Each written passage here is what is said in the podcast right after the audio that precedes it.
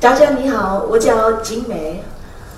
I believe that everybody's life is a journey, and the destination is not the most important part. It's how we get there that makes us special and creates important human diversity. I'm a paleontologist, which means that I study extinct animals through their petrified, fossilized remains. Now, most paleontologists grew up loving dinosaurs as little kids and knew they always wanted to do paleontology.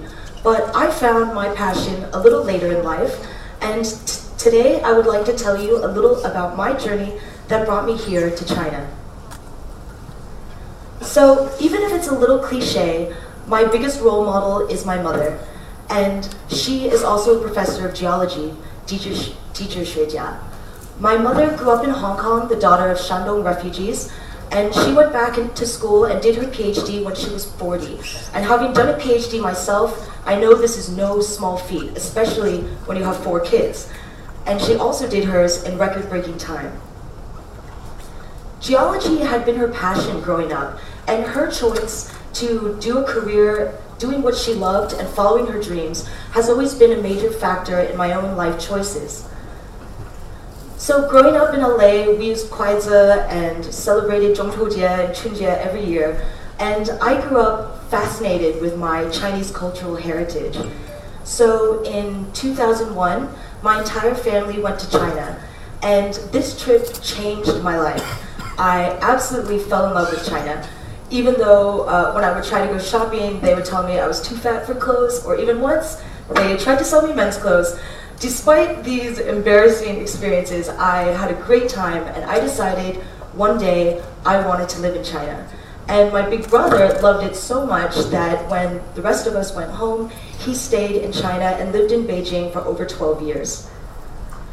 So before I could make my dream of living in China come true, I first had to attend university, where I met an amazing mentor he really cared about being a good teacher and about you know give, helping you find your passion. And he's a paleontologist named Dr. Donald Prothero. And honestly, if I hadn't become infected with his passion, I probably would not be a paleontologist today. What they say is true. Choose a career doing something you love, and you will never work a day. So I study the remains of fossil birds, Gunyale, and half of all Mesozoic fossil birds come from China, making China the best place in the world to study their early evolution. So this is a reconstruction of the early Cretaceous Jiufotang avifauna, which is the most diverse avifauna, Cretaceous avifauna known to science, and is the youngest stage in the famous Jehol biota, Rehe Shengwuqun. So do we have any um, paleontology enthusiasts in the room? Can anybody uh, identify any of the birds in this reconstruction? Well, it's everybody's different imagination, so I can't blame you, but I'm going to tell you a little bit about these birds. My favorite fossil bird uh, from the Jehol is Jeholornis. And Jeholornis is the most primitive bird living in the Jehol. And you can tell this because it has three claws on its hand, same as non-avian dinosaurs, and it has this elongate reptilian tail. Another interesting thing about Jeholornis is that it has very small seeds, and we know from specimens preserving seeds in the stomach that it was an herbivore. By studying a large number of these specimens, we were able to reconstruct the tail, and this showed us something really interesting. This bird basically had two tails one that is proximal and one that is distal. And these two tails work together so that despite the fact this bird was very primitive, it was actually a very capable flyer. The most common bird in the Rehe is Kongziniao, Confuciusornis. And this bird is the most primitive and oldest bird that has a beak and no teeth, and also that has an abbreviated tail that ends in distally fused vertebrae. And both of these are features that are present in all living birds. Now, another really interesting thing about these specimens is that you can see that some of them preserve these elongate, beautiful tail feathers, and some clearly do not. and we interpret this as evidence of sexual dimorphism, the same as we see in many living birds, in which the males have beautiful ornamental feathers that they use to attract the females. The largest early Cretaceous bird is Sapiornis or huiniao, which you can see flying in the background here. And this bird had very large wings, a very large wingspan, but it only had two claws on its hand. So the hand is getting shorter, more similar to living birds. Despite this fact that this bird had such large wings, it is the only Cretaceous bird that does not have a sternum, xiongbu. And in living birds, the sternum forms the anchor for very large and powerful muscles that uh, birds use to fly. So the fact that Sapiornis did not have this bone makes it so that we don't understand how it could fly, even though we hypothesize that it definitely could. So in order for you to fully appreciate just how amazing these Jehol fossils are, I need to show you what the typical bird fossil looks like from outside of China. Half of all Mesozoic bird species from outside of China are known from a single bone or less. So you can see these four different fragments here are four different fragments of the coracoid bone, and each one represents a different species, even though they barely overlap. So bird fossils are among the rarest type of fossil in the world, and this is because birds are small, limited in their terminal body size by their aerial locomotion, but also because bird bones are very delicate and hollow, and this is of course to reduce weight during flight, but more than that, birds actually have extensions of their lungs that fill the hollow spaces in their bones, allowing them to increase their oxygen intake in order to meet the demands of powered flight. So why are there so many amazing fossil birds here in China? Well, to understand this, I first have to tell you a little bit about how fossils form. So of course it relies on an animal dying, and then it being fairly rapidly buried before it gets scavenged or otherwise destroyed. So the Jehol biota represents an ancient volcanic lake system and lakes are fed by rivers. And rivers are water that is high energy, so it's carrying sediment. But as soon as it hits the lake, which is still, it loses its energy and it deposits its sediment load. So that at the bottom of lakes, there is constantly sedimentation occurring. So imagine that a Confuciusornis is flying by over the lake and it flies into a cloud of volcanic gases and it falls poisoned into the lake and it will float on the surface for a little while, but eventually it sinks to the bottom, where slowly but surely it is covered in sediment fed into the lakes by the rivers. Another important thing about lakes is that the bottom of the lake is anoxic, meaning there's no oxygen, so little scavengers like crabs can't live there and feed off the carcass, so that very often we find these lake specimens preserved absolutely pristine. So when the ancient Jehol Lake system lasted for over 10 million years, from 131 to 120 million years ago, and it covered a vast region. So there's a lot of rock to, for us to look through. But we are limited, of course, on what is exposed on the surface of the Earth. So when paleontologists, we go looking for fossils, we go into the field, yeah, why? We look for exposed rock, which we call an outcrop, like you see in this picture and we start breaking chunks of rock free. And you turn it on its side, and you hit it with a hammer, and the rock will naturally split open along a plane of weakness, such as one represented by organic material. So I mentioned that bird fossils are very rare, so most of the time what we find when we split the rock open is plant material, sometimes insects, or sometimes small fish like the common Lycoptera. So you can go into the field and work for weeks, 10 hours a day, for weeks, even a month, in the hot sun, splitting slabs all day, and not find a single bird fossil. The last time I went in the field, it was a short trip, but we were out there five days, and I didn't find anything, so I was a little discouraged. But I remember on the first day we were out there, early in the morning, my boss, John is sitting next to me, just splitting slabs, and he goes, Oh, look at this amazing fossil I found with, bird, with feathers and everything. And you know, some paleontologists are just born with this natural, inherent ability to find fossils. Unfortunately, I'm not one of them. So when we find a fossil in the field, this is what it looks like, covered in dirt. And it is only after hours and hours of hard work by very skilled technicians that the dirt is slowly moved, uh, removed so that we can see the bones underneath and then you see how the amazing specimens that I've been showing you in previous slides. So even if we rely on paleontologists, the lucky paleontologists, to collect us fossils, there still would not be that many because we really only spend one or two months a year in the field. The rest of the time we're holed up in our office. So, but in China, we have the power of numbers. And there are thousands of farmers that are helping us to collect amazing fossils. And this has resulted in the largest collections of dinosaur and bird fossils in the world. So for example, T-Rex. Did you know that there are only about 40 something specimens of T-Rex and only one of them is over 90% complete? And T-Rex is like the world's favorite dinosaur and we've been looking for it for over 100 years. Now in contrast, Anchiornis heyschijinyalong was named in 2009 and just last year, I published a paper in which we did a study based on 224 specimens in a single collection. Now, when you have this much data, you can learn so much more about an extinct species. Like you can learn how it changed with ontogeny, or if the males or females were different from each other, or if there was interspecific variation. Now, the other really amazing thing about Jehol fossils is that they very commonly preserve biological traces that are otherwise extremely rare in the fossil record. This is soft tissue traces like feathers, but also traces of the digestive system and other parts of the body.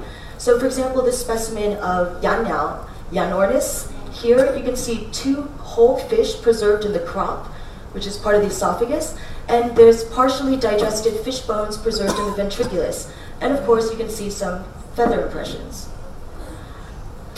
Unfortunately, I cannot explain to you exactly how these amazing soft tissues preserve. What I can tell you is that it's extremely complex. Every fossil is like a snowflake, and they're different and formed under slightly different conditions.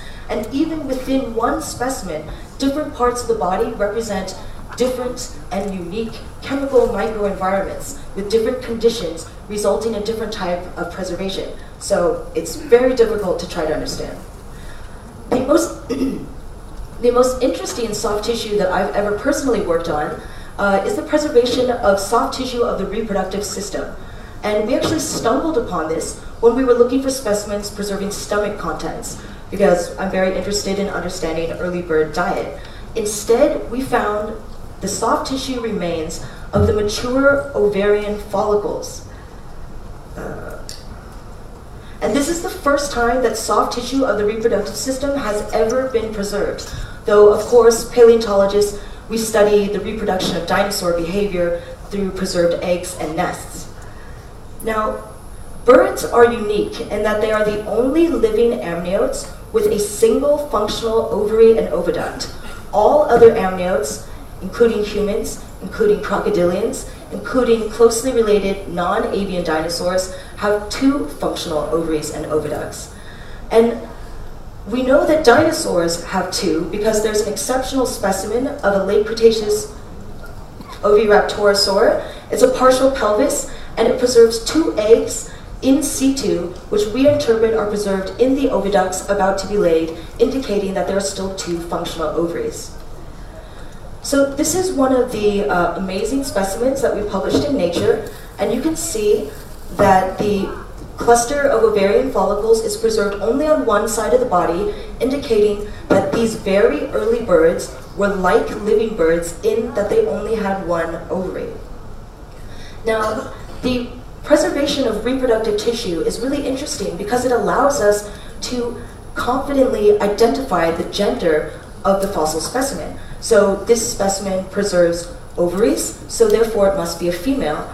And you can see that it does not preserve any elongate tail feathers. So this supports hypotheses that these elongate, beautiful tail feathers are only present in males. Now, even though these early birds were modern with regards to only having one ovary, they were still different from living birds And this is related to the fact that early birds were like dinosaurs in that they grew very slowly and took several years to reach adult size, whereas all living birds have a unique metabolism and they grow to adult size very quickly within less than a year. And we know that dinosaurs and early birds took many years to reach adult size because we cut their bones open, and dinosaur bones are actually like trees and they deposit annual growth lines so we can more or less count up the rings and identify how old the specimen was. So this bird preserving ovarian follicles was four years old. So what is interesting about these specimens is they are preserving an intermediate condition between what we knew existed in dinosaurs and what we uh, observe in living birds. So I study fossil birds from as many different perspectives as I can. I, study, I continue to study new specimens preserving traces of the ovarian, ovarian tissues in order to understand the evolution of reproductive behavior in dinosaurs and birds. I study, I do histology in order to understand how these birds grow, and I study stomach contents in order to understand different dietary differences. And of course, anytime a specimen preserves beautiful feathers, I also study those. Did you know that now we are even able to tell what color these extinct birds were. And we do this by taking a very small sample of the feather and we view it under a scanning electron microscope. And this is what you see. And these little symmetrical objects that you see all over are melanosomes. And these are the pigment containing monoorganelles responsible for color in bird feathers. And in living birds, different colors correlate with different shaped melanosomes. So we can look at a fossil and match the shape to what we see in a living bird and identify what color the feather was. So for example, this is a black feather. So as a result of this really cool new research, I had to contact my artist friend Michael Rothman and tell him that this beautiful reconstruction that he did might be a little inaccurate. So far, the only colors we have direct evidence for are black, brown, uh, reddish brown, gray. However, these are all melanosome-based colors, and bright colors like yellow and green are structural colors that are formed in the feather in a way that is not likely to preserve so that we can visually observe it. However, there are brilliant paleontologists all over the world continuing to develop new techniques, and I believe that one day soon we may even be able to detect such structural colors. What I love about my life is not unique to paleontology. I'm not saying everybody go out and be a paleontologist. What I love about my life is being a scientist. And even if it sounds cheesy, I think there is something so cool about taking a question, an unknown, and being the first to answer it, to contributing to the cumulative knowledge of mankind. And you know, the more you learn, the more you find out there is to learn. And I'm constantly asking questions of other scientists and finding out that we don't know. There are interesting questions to answer in every field of study.